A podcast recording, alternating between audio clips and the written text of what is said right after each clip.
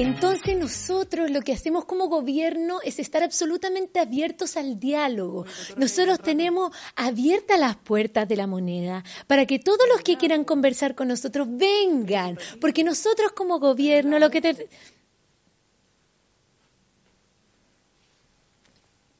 ¿Sí? ¿Periodistas? ¿Preguntas?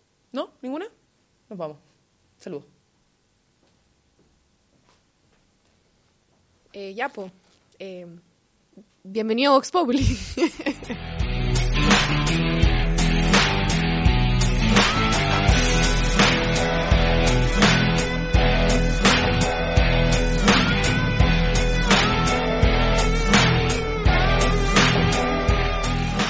Bienvenidos a un nuevo capítulo de Vox Populi y hoy día tenemos una invitada especial.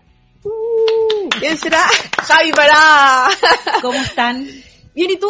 Bien, aprendiendo que Vox es con B larga, Uy, no qué con bueno B hizo- corta. qué bueno que hizo Ah, eso. Porque yo lo anoté mal en mi agenda, porque no caché que estas chicas son unas luchadoras y unas peleadoras, pero ya me voy enterando. Eso era. Buenísimo. Y esto también para que todos los que nos siguen y ven el programa y nos comentan abajo también aprendan el por qué es con B larga. Ah, ¿No es el, no es el partido español? También, también. No, por favor. Qué bueno que- la Importante aclaración, importante aclaración. aclaración. Qué bueno que por fin alguien hizo la aclaración, porque siempre nosotros lo, lo tirábamos como un poco en talla, pero en verdad queríamos que alguien lo hiciera súper textual, así que gracias por, eh, por hacer esa aclaración. Oye, quiero aprovechar esta introducción para pedirle una disculpa a los pelados que nos estaban reclamando Sí, que nos metimos a todos el mismo saco en el capítulo Se lo anterior. tomaron muy a mal. En el capítulo anterior hablamos sobre los pelados, que los pelados suelen ser... Tuvimos un No, knockout de pelado y el pelado Ade no. ya hizo historia, entonces no es que lo hayamos metido todo al mismo saco, queremos Oye, mucho pero a hay, todos hay pelados Bueno, buenos. Hay pelados Hay buenos. pelados buenos. Yo nada que decirte. No sé cuáles, pero hay buenos. Hay Hay pelados ricos. Hay pelados. Eh. Yo tengo un pelado rico. Yo tengo un pelado rico. Ah, saludos, Saludos a saludos. Martín. No, pero es verdad, no se lo tomen tan a mal. Si la idea es reír Queremos, los queremos a todos, a todos. a todos. Menos los que Menos no entienden. algunos. Eh, vamos con el primer round, el cuadrilátero. Vamos, conversamos algunos temas y entre ellos tenemos lo que fue la funa eh, de la convencional Constanza San Juan, no sé si se enteraron, ella es independiente eh, por esta lista independiente eh, y ella a través de, de- ella hizo una funa, nombró a diferentes convencionales que habían rechazado el informe eh, de medio ambiente que decía sobre el estatuto del agua, la protección de la criósfera, cosas que yo no entiendo porque yo no soy de ese mundo, eh, también del sistema económico. ¿Qué les pareció eh, lo que ocurrió en esa... Antes que eso, ¿es idea mía o los trató de traidores? Traidores, Esa fue la palabra que usó. Es increíble cómo se siguen pisando la cola una y otra vez. ¿Cómo pueden estar ahora funándose dentro del mismo sector? Porque ese informe no lo rechazaron porque está malo de fondo y porque quieren rechazar las normas en general. No, sino que realmente no está bien escrito en términos jurídicos, es demasiado extenso y funar a convencionales como por ejemplo el Pato Fernández creo que está completamente mal porque son sus mismos compañeros, son votos que van a necesitar para aprobar nuevamente este informe. ¿Qué O sea, te yo creo que funar a cualquier convencional eh, o a cualquier persona en, En la general. discusión, eh, más todavía en la convención, que se supone que es un espacio para deliberar, o sea, para explicar razones, escuchar razones y llegar a razones conjuntas, idealmente, es un error. O sea, más allá de si son de tu sector o no son de tu sector. Igual que creo que es un error también de parte de gente como la Tere Marinovich burlarse de otros convencionales y, y hacer eh, hacer comedia de, de que se victimizan. Igual que eso, creo que es un error muy grande de los convencionales del, no me acuerdo cómo se llama el colectivo, eh, eh, de tratar de traidores a los convencionales del colectivo socialista del pueblo, por, por votar eh, en contra de un informe que es un derecho de cualquier convencional de votar a favor o en contra. Y lo que encuentro más grave después de la FUNA, que en el fondo es como la cancelación de la democracia, es que creo que los convencionales eh, ecologistas más radicales están poniendo en peligro la posibilidad de que de verdad tengamos una constitución que sea la primera constitución hecha en la emergencia climática y que tenga medidas que ayuden a parar el calentamiento global y que permitan un desarrollo sustentable y sostenible, eh, cuidando el medio ambiente, ¿no? Como que creo que de, de alguna manera pasarse tanto para la punta pone en riesgo que finalmente tengamos una buena constitución que, que pueda proveer al país de un buen desarrollo para las comunidades en los distintos territorios y cuida el medio ambiente. Por extremistas, ¿no? De alguna manera. Esto pasa en ambos sectores. Tú nombraste al tema de la T. Marinovich, que los viste y punto, eh, todo, Exacto, todo ese que, rollo. claro, uno lo lee y es chistoso, pero, pero en el fondo es la anulación del debate, ¿no? Como que yo leo las crónicas de Pato Fernández y me río porque el Pato escribe bien y es como una crónica y como que uno se imagina Tiene su como rollo, claro. a, a don Agustín Esquella como con el pelo varado, ya, es como el Jabren con Jab, pero chuta, igual es la convención, ¿no? Como que uno esperaría como un respeto de los unos con los otros, las unas con les otros, eh, y, y, y al final como que ese ambiente de extrema polarización del que veníamos como post estallido, que gente como yo eh, y otra eh, pensábamos que la convención después de los primeros meses como performáticos, reivindicativos, de exigencia de reconocimiento de los grupos subalternos Claro. que no han participado en la conversación, iba a dar paso a un momento en que se iba a conversar, se iban a dar razones, se iba a la gente a dejar persuadir,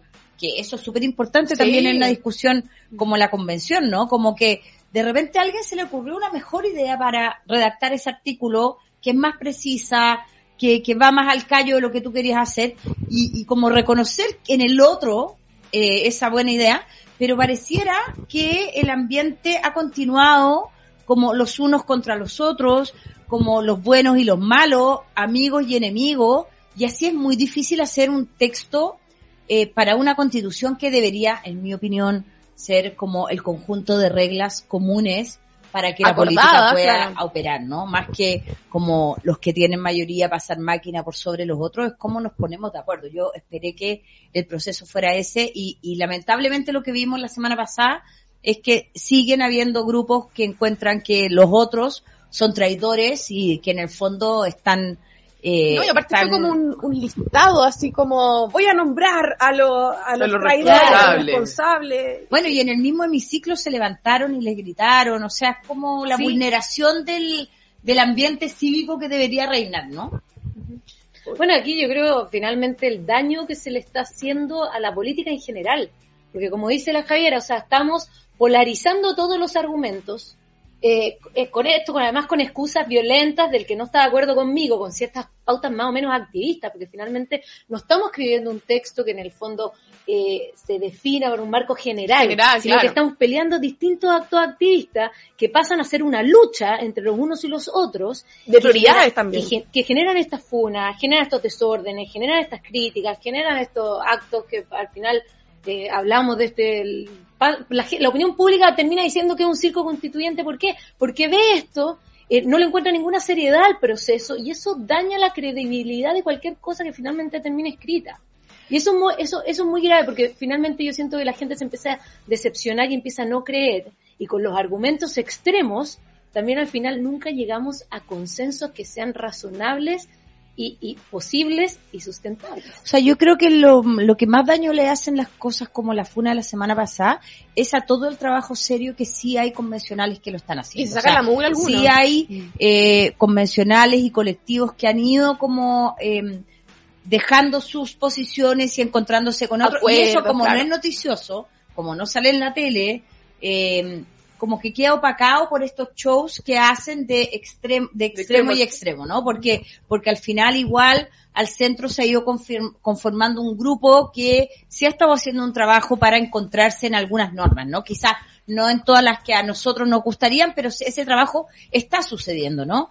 Eh, y lamentablemente eso no es noticia, a los medios no le interesa y la gente se queda eh, con este como show, pelea, que claro, es como más dramático o más chistoso, Chistoso, o más claro. trágico, como cuando Pamela Giles andaba con la capa corriendo por, el, Naruto. por el hemiciclo, pero eso es como la degradación de la política, ¿no? Y yo creo que hay mucha gente que no es como nosotros que quizás leemos todas las noticias políticas, que no tiene tanto tiempo para eso, y que tenían una esperanza en que la convención iba a ser un lugar donde íbamos a poder volver a encontrarnos y estas noticias van justo en el sentido Pero sí, contrario. sí hubo una noticia eh, de una campaña de, de cual tú participaste, que fue una que nos una. Sí. Cuéntanos un poco de eso. Eh, hay algunos que piden que, que sea más que una campaña, pero, pero cuéntanos un poco. Quieren que siga así. ¿Quieren que ¿Quieren que? No, mira, esa campaña la, la armamos, la verdad, con un grupo de amigos y amigas.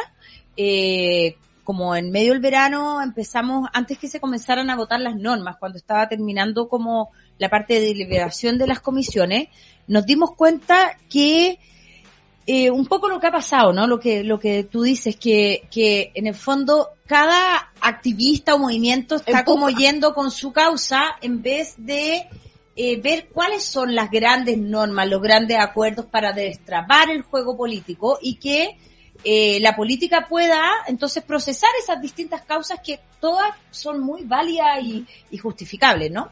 Y muchos de nosotros, bueno, hay gente que yo conocí en la campaña de Ignacio Briones, gente que viene de historias muy distintas a la es mía. grupo muy transversal. igual. Sí, es bien transversal y, y que nos dimos cuenta que en el fondo, para volver a lo que estaba diciendo antes, que como ese momento de encuentro que creíamos que iba a suceder, no iba a ocurrir eh, o no estaba ocurriendo. Entonces decidimos como armar una campaña, nos fuimos a vacaciones, volvimos a comienzo de marzo y empezamos a pensar qué hacer. Entre medio yo escribí una columna que se llamó Una constitución que nos una y ahí eh, me llamó gente, hablé con gente como la, la ex senadora Carolina Goy, la cosas. Magdalena Garretón, que es la fundadora del movimiento Marca tu Voto del 2013 que llamamos a marcar los votos con AC, gente muy distinta, ¿no? No, no pura gente que conocí en la campaña de Briones, para decirlo de alguna manera, no, no solo mis amigos de derecha liberal que le están haciendo mucho bullying por haber votado a prueba, sino gente que está convencida de la necesidad de una nueva constitución hace muchos años y que participó en movimientos ciudadanos por impulsar esta convención constitucional, ¿no? Desde hace más de una década. Y bueno, y así salió la campaña, se sumó Cristóbal Belolio, eh, que también es un impulsor de la Asamblea Constituyente desde el 2013 Amigo de la Mica. Mi ex jefecito también. su, su ex jefecito, gente de distintos lugares, nos llamaron dirigentes sociales, gente de regiones, dirigentes indígenas, eh, y armamos esta campaña, la verdad, bien así como, o sea, tú podías en la web, pues yo tengo estudio, grabemos, y la armamos. La verdad es que la gente nos ha preguntado si vamos a juntar firmas o vamos a ir a reunirnos con la mesa de la La directiva. gente quiere más. La pero, pero la idea era llamar la atención. Tuvimos, no sé si la suerte o la mala suerte, porque es como, tuvimos el buen timing de salir cuando habían cuatro encuestas eh, mostrando que había comenzado a subir el rechazo, entre otras cosas, por esto mismo que nosotros notábamos que era como la falta de voluntad para llegar a acuerdo. Acuerdos, claro. Y además habló el expresidente Lagos esa semana, salió una declaración de la fundación de la expresidenta Bachelet, Fueron y por lo tanto, la campaña como que quedó en una semana en que no es como estos gallos se volvieron locos y están hablando de cualquier tontera, sino que hay, había un ánimo esa semana de hacer un llamado a los convencionales de que por favor se pongan de acuerdo y que su, y que lo- la propuesta de constitución no deje a grupos importantes afuera, ¿no? Oye, y, o sea, efectivamente yo creo que a nivel ciudadano, eh, yo creo que esa campaña tuvo mucho impacto. ¿Tú crees, cómo crees que fue eh, recibida desde los convencionales? No Porque sé, finalmente me imagino que lo que ustedes querían hacer era impactar en ellos, en el fondo, que se dieran claro. cuenta, que se dieran cuenta que efectivamente hay gente que sí quería ser parte de este proceso constituyente, pero que no se está sintiendo identificada con este proceso. ¿Tú que hubo esa... Yo creo que hay convencionales que se han ido dando cuenta de que es muy importante de que dejen a los extremos que están representados en la convención afuera y trabajen con el centro, ¿no? Porque en ese centro están como las normas que pueden hacernos a todos sentir parte de esa nueva constitución. Eh, no sé si fue la campaña una que nos una o todo lo que fue ocurriendo, las encuestas de distintos Los llamados de atención. en el Exactamente, pero yo creo que sí hay convencionales que hace dos meses creían que estaba todo yendo pip, eh, Aquí se puede decir, aquí se puede que decir. estaba todo yendo la raja y que se dieron cuenta de que hay gente, no simplemente como en las tres comunas que votaron rechazo, sino a lo largo de Chile que se están sintiendo fuera del proceso. Y, y ese era el objetivo de la campaña y también movilizar al resto de la sociedad civil, porque en el fondo este proceso es de todas y todos y, y por lo tanto tenemos el deber de hacerle llamado a los convencionales. Yo por lo menos hasta el último día que esté funcionando la convención voy a trabajar para que salga un texto y poder ir a votar a prueba porque todavía no pierdo la esperanza de que pueda salir algo que nos represente a la gran mayoría de chilenas y chilenos. El otro día te escuché decir una frase, ¿cómo era? Eh, tengo fe, pero no... Es que eso lo dijo Manuel Marfán, la frase no es mía, pero Manuel Marfán, que es un economista eh, que fue ministro de Hacienda eh, y presidente del Banco Central, eh, socialista, muy inteligente, muy concentrado en temas de innovación, dio una muy buena entrevista en el Mercurio hace como dos domingos y decía, tengo esperanza, pero no tengo fe, ¿no? Porque la fe es como religiosa, ¿no? Y esperanza, bueno, es humana. Entonces yo tengo esperanza, pero no tengo fe y me doy cuenta de lo que pasa. Y, y, la verdad creo que el problema que tenemos en Chile constitucional es tan grande, tan profunda, de tan larga data. O sea, claramente tenemos un Congreso que, que se salta la constitución cada vez que quiera. Tenemos un tribunal constitucional que a veces ha fallado incluso en contra de la constitución. Entonces, de facto no tenemos constitución y tenemos un problema que solucionar. Eh, y yo espero que en los tres meses que quedan se pueda avanzar para que nosotras cuatro podamos ir a votar. ¿Hay, ¿hay posibilidad de cambiar el voto? Yo creo que es difícil hacer una reforma constitucional a esta altura. Yo creo que no van a estar los votos en el, en el Congreso para eso. No, yo creo que la Javi te quiere sacar si es que votarías rechazo eventualmente. Yo si voy a decidir qué votar cuando esté listo, el texto. El, el texto. Eh, tengo todas mi, mis ganas de votar a prueba, pero, pero claramente no voy a votar apruebo por un Así texto peor que el que tenemos ahora, ¿no? Y para mí eh, hay ciertas líneas rojas que son la independencia de los poderes, los contrapesos. O sea, para mí lo que termine de salir del sistema político es súper importante, eh, porque el peligro eh, del autoritarismo, del caudillismo que conocemos en la región, lamentablemente eh, lo tenemos todo el día como aquí en Chile con los miles de venezolanos que se han tenido que venir para acá, Perú que realmente es un país ingobernable.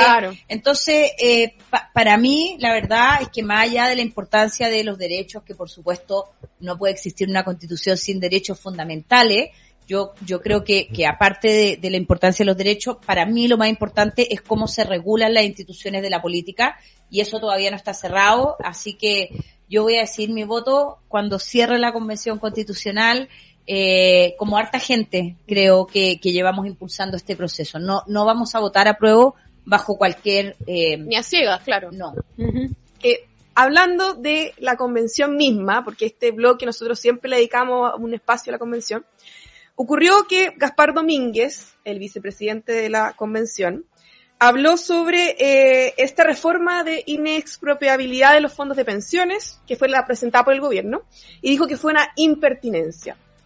¿Qué les pareció esas declaraciones? Gaspar Domínguez eh, es una persona que a veces busca acuerdo, pero cuando se trata de fondos de pensiones, la inexpropiabilidad que ha estado en, en tema, eh, es línea roja.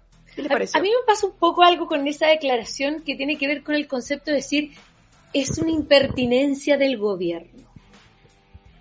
¿Desde qué, ¿Desde qué posición él habla de una impertinencia del gobierno? Porque aquí voy a volver, yo sé que ustedes se ríen que yo todos los programas a alguien le digo que tiene como el, el, el tiene, un, tiene un conflicto de creerse el popstar adolescente. Es que chavo, cuando popstar adolescente es ese cabro que se hace famoso un día para otro y cree que se las sabe todas y las dice todas. Sí. Ya, y que le tienen que hacer caso, es, ese es el término. Pero, pero me pasa que en el fondo, el, ¿a ti te puede gustar o no gustar que el gobierno proponga eso? Está claro que viene de una perspectiva de tratar de asegurarle a las personas que no se han expropiado sus fondos de inversiones, pero además está aplicado para la constitución actual. Y que salga el vicepresidente de la convención a decir, eh, me parece que el gobierno está siendo impertinente, eh, compadre, tú estás escribiendo la siguiente constitución, La este eventual, gobierno está, ¿no? bueno, está bien, la eventual, tú estás en ese proceso, el gobierno se está haciendo cargo, para bien o para mal, de, de, de, del proceso y lo que está ocurriendo actualmente con el tema de las pensiones y la posible reforma que viene, me parece un poco soberbia eh, la declaración de, de Gaspar Domínguez.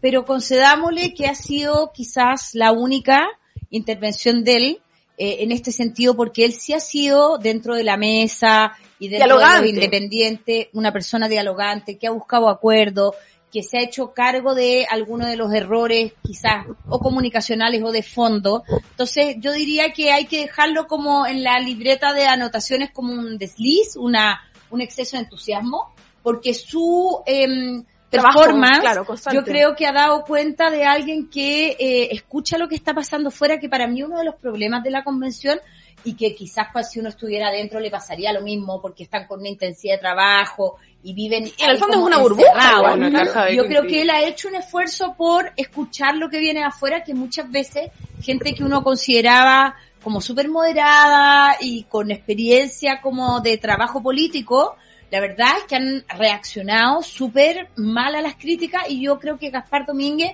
ha dado un buen ejemplo. Entonces, para mí, Es una eh, creo, excepción. creo que creo que ese día como que se, se, se entusiasmó, eh, pero pero yo re- quiero reconocer su trabajo en la mesa y dentro de los independientes como alguien que ha buscado generar acuerdos y escuchar lo que pasa afuera, que pareciera que a veces cuando uno los lee y los ve en Instagram haciendo sus videos, dicen, pero están súper encerrados.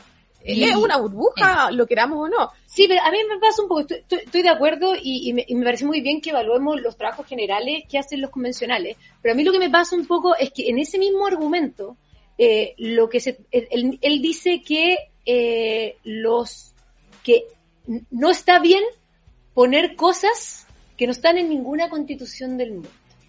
¿Ya? Ese es el argumento que está dando para decir que ese, que ese agregado a la constitución está mal si usamos esos argumentos cuando son las cosas que a nosotros no nos gustan, pero cuando son las que nosotros proponemos Cambia y hacemos bandera de que somos la primera constitución, da lo mismo, paritaria del mundo. Eh, Ya, entonces, pero no podemos usar los mismos argumentos para celebrar las cosas que nos bien, convienen pero y para criticar las que no Pero nos acordemos que eso que tú estás describiendo lo están haciendo todos los sectores, porque los defensores de la constitución mínima, eh, de la constitución ya nos liberal, quedamos con las ganas. eh, que, que, cre- que 300 creemos que creemos que eh, que creemos que hay demasiado artículo y que está muy detallado y que hay cuestiones que se deberían dejar eh, en el fondo al futuro legislador o a las A la futuras legisladoras eh, y que en el fondo esta constitución estaría pecando de lo mismo que la constitución del 80 que en el fondo coarta la acción de la política eh, parte, no todos, ¿no? Pero parte de, es, de esos que hacen esa crítica quieren que se ponga la inexpropiabilidad de los fondos en la futura constitución, eh, quieren que eh, el pluralismo jurídico quede súper definido, quieren que la plurinacional... Entonces, como que quiero que no quede definido lo que a mí no me gusta, pero que quiero que quede definido lo que a mí me gusta. Y yo creo que este, de este pecado están pecando no todos, pero hartos. Y de lado y lado. Hartos Que- varios. eh, Yo creo que eso, ya ahí eh, podemos entrar como a discutir como el, el- el sistema de constitución que estamos escribiendo, pero eso Claro. pasa cuando tenemos una, una constitución que tiene tanta letra chica. Claro. En el fondo, como no es general, como no es un, un- un paraguas o un abanico general de cómo nos vamos a mover con so- como sociedad y las leyes van a ser las que van a definir esas cosas, tenemos tanto detalle que la- las personas se empiezan a preocupar de que esa letra chica, cómo me va a afectar y después todas las leyes van a volver inconstitucionales sobre eso. Entonces, todos quieren poner sus articulados para ir defendiendo distintas Eh, cosas. pero yo creo Y que eso pasa cuando tenemos una constitución que está eh, tan al detalle. Es que yo creo que, que eso no, no es la única razón. O sea, yo, por ejemplo, creo que la discusión que hay sobre la propiedad privada y la expropiación, no de los fondos, sino en general, tiene que ver con que Chile o ciertos sectores en Chile todavía tienen un trauma que viene de la reforma agraria y de las expropiaciones de la unidad popular. Porque en ningún país está tan regulado eh, la expropiación como la derecha quiere que quede aquí. Ahora, yo entiendo ese trauma y yo creo que habría sido importante hacer un esfuerzo para no levantar fantasmas, ¿no? Claro. entiendo que De lado y lado. Exactamente.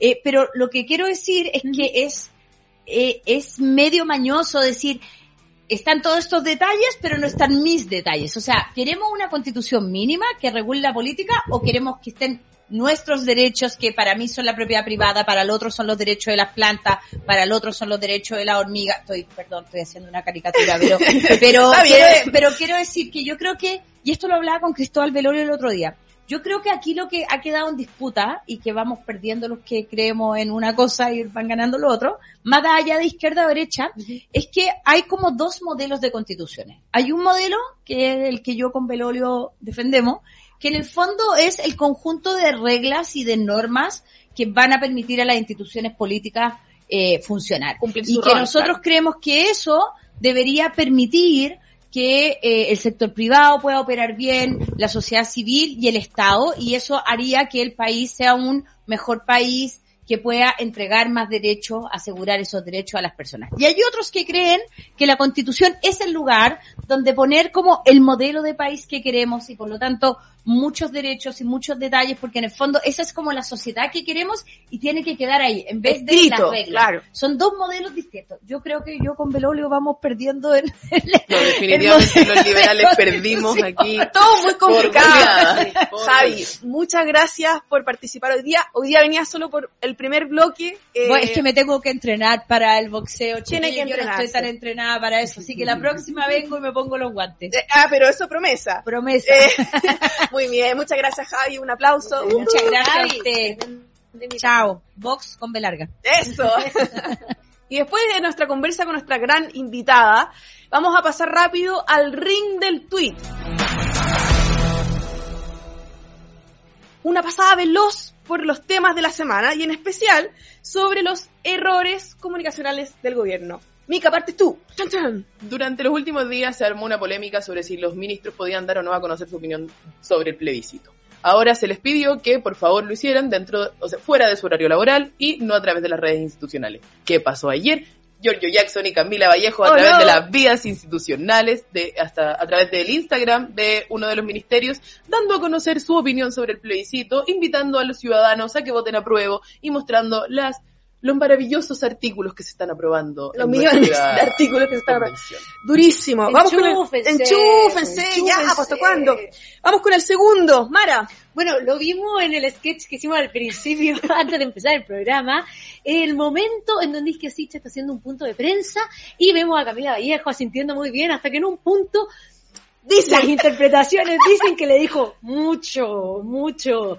Y real. Siche abre los ojos, se echa para atrás, se muerde los labios vamos a las preguntas de la prensa. No se sabe, Camila Vallejo dice que es un fake. no- Bueno, el Confuso. punto da lo mismo si es verdad o no es verdad. Lo que pasa es que generó un ambiente en el cual toda la comunicación de la prensa, eh, bueno, todos Redes los medios, sociales. las personas, redes sociales, se fue hacia ese punto y qué fue lo que efectivamente pasa entre Camila y Isquia. Entonces, el error comunicacional es eso, están entregando material adicional, sea o no sea verdad. Ministras, Eh, enchúfense. Y siguiendo con Isquiasiches, porque puta que nos da material Nos esta da mucho mujer. material. Ministra, ¿cómo es posible que llegue a dar un punto de prensa en la mañana y ni siquiera a primera hora, sin saber qué es lo que había ocurrido en la región metropolitana el día anterior? Un saqueo a un supermercado con más de 40 detenidos y usted llega a dar un punto de prensa diciendo, voy a consultar, por favor, enchúfese. Enchú- eso fue talagante, eso fue enchúfense, talagante, en talagante. talagante. Dicen que Piñera llegaba a las siete y media. Dicen que Piñera trabajaba 15 horas y hasta los fines de semana. Oye, habría que ¿qué pasa con esos asesores, Dios mío? ¿Cómo no, en la minuta que la- pasan en la mañana no sale una cosa así? no sé si la ministra no sabe que esas minutas llegan todos los días en la mañana. Hay minions preocupados de hacer eso todos los días. Los minions. Los minions. Me gusta, le vamos a decir los minions. Los minions de la ministra. Mica, no, Mara te toca. Punto de prensa. Oh, punto de prensa de Gabriel Boric. Este yo creo que es como el gran tema de la semana. Eh, una periodista de la tercera Y Caro. eh, le hace una pregunta eh, con respecto a ciertas fuentes que ella tiene que están en desacuerdo dentro del de su propio gabinete. Cuéntate una nueva. Y cuéntame una nueva, cierto. Eso no nos extraña porque además sabemos que Isquiasiche había dicho eso en una entrevista al Mercurio. Hola, así que no había para qué. Y Gabriel Boric, la verdad es que eh, se ríe de la periodista, se burla de la pregunta, Muy le exige que le dé la fuente. Yo creo que eh, fue un acto de Gabriel Boric bastante matón. Yo te diría que fue un acto de matonaje, fue un abuso de la posición de poder, el tratar con... ¿cuál es- ¿Quién le dijo? ¿Quiénes son? Dentro de mi gabinete. Yo creo que fue, eh, fue muy violento, no me gustó para nada. Y la una risa vez- incómoda. una vez más vemos a Gabriel Boric, que es el defensor de que el- el- la prensa está encargada de poner incómoda, de incomodar al poder. Eh, lo hemos visto en otras veces eh, maltratar a nuestro, a nuestro medio, a el libero, tratarlo de, no, de perrito, poco serio. con el líbero. tratarlo Con el libro no. Con el libro no. no podemos olvidarnos que en campaña le pasó a levantar un dedo a un periodista cuando le hizo la pregunta del PCR y hoy día le hace eso a una periodista súper seria, súper conocida, que le pregunta con respecto a, a- a su- a las opiniones de su gabinete. Boric. Yo creo que Gabriel. Boric constantemente tiene estas acciones que son eh, descontroladas, destempladas, cada vez que lo sacan de su zona de confort y me pareció un acto completo de matonaje de parte del presidente de la República. Gabriel Boric, enchúfese. Y el último, Ay, y el último. La ministra de Desarrollo Social los últimos días parece que también necesita enchufarse porque estaba llamando. sí, por favor, hagan Minions. la pega, lean lo que sus minions les están haciendo. los Umpa Lupa no están funcionando. Está llamando a las personas a, postular al FOSIS que ya había cerrado. Pero quiero destacar algo de la ministra porque ahí encontré algo donde mm, no ¿Puedo llevamos hacer? ¿Puedo bien. hacer? Could you be loved? Había un bonito bong detrás de la ministra mientras estaba dando declaraciones. Así que yo le digo, avíseme, juntémonos, podemos... No, no ladrón, no, pero No, no, virtudes. no, no. Es un En- chiste, es un chiste. Es un chiste. Ya tú Muy bien, sabes. chicas. Ya tú sabes. Por esta pasada de nos quedamos y ahora vamos con el último round, el knockout de la semana. Pum, pum, pum, pum, pum. El knockout de esta semana va para el sinvergüenza de Francisco Vidal, ex ministro de Hacienda que tiene su nombre plasmado, su firma está en la constitución que actualmente nos rige, que hoy día sale en una carta junto a otras personas, de los cuales todos han sido parte de casos de corrupción, diciendo que van a aprobar la nueva constitución, porque el texto que está ya es suficientemente válido, que las cosas que hay no les preocupan tanto, como por ejemplo la, soberanía territorial, que sí les preocupa, pero no lo suficiente para rechazar. ¿No que ese es un punto fundamental para poder decidir si es que aprobamos o rechazamos una nueva constitución? Señor Francisco, en caso de que esta constitución se rechace, la que va a seguir rigiendo es la que usted y todos los sinvergüenzas que están firmando esa carta validaron hace años atrás. Así que por favor, sea más responsable y sea más consecuente. Póngase un poquito de amor propio y defienda lo que usted mismo escribió. Un aplauso, Mica. Te la mandaste con el knockout de la semana. Pancho Vidal se le echaba de No se le echaba de menos. Me arrepiento, me arrepiento. No, pero. ¿sabéis que Mira, a mí me me- gusta me- verlo en la tele. Me llamó la atención porque se, eh, se dieron cuenta que es primera vez que hacemos un knockout a alguien que no es de la coalición de gobierno. Pero gobierno... y- O sea, bueno, sí, sí, no, pero, pero no, que no es parte del, del gobierno. ¿Y tú lo echabas de menos? Sí, me gustaban sus programas ahí cuando estaba con la con unas En el cuestiones, 13. Hablando de historia. Iban Comedia. a. Juan, qué buen espectáculo. Sí, me era encantaba bueno, esa dupla de matinal. Por favor, Canal 13, llévate bueno. Exacto. Muchas gracias, chicas, eh, por este gran knockout y por el excelente programa. Y antes de eso, yo quería mandar dos saludos. El primero a eh, Carabineros de Chile, que cumplió 95 años. Mi familia está llena de carabineros, así que les mando un gran saludo. Fue ayer, pero, pero vale igual. Y también, y, y no por ser menos, mi hermana que está de cumpleaños hoy día, así que yo sé que no ve este programa porque a mi hermana le da mucho cringe vernos. Eh, le mando un saludo a mi hermana que cumple 19 años. Toda una mujer. Oye, vamos a empezar a subir como videos cortos de- en las redes sociales saludándola por el cumpleaños para que le dé más, Para que le dé vergüenza, más mono, más más, cringe, más, para que le dé vergüenza. más vergüenza. Vamos a hacer llamados especiales en tu cumpleaños. Muchas gracias chicas y nos vemos en el próximo capítulo de Vox Populi. ¡Woo! Haz que estos contenidos lleguen más lejos haciéndote miembro de la red Libero.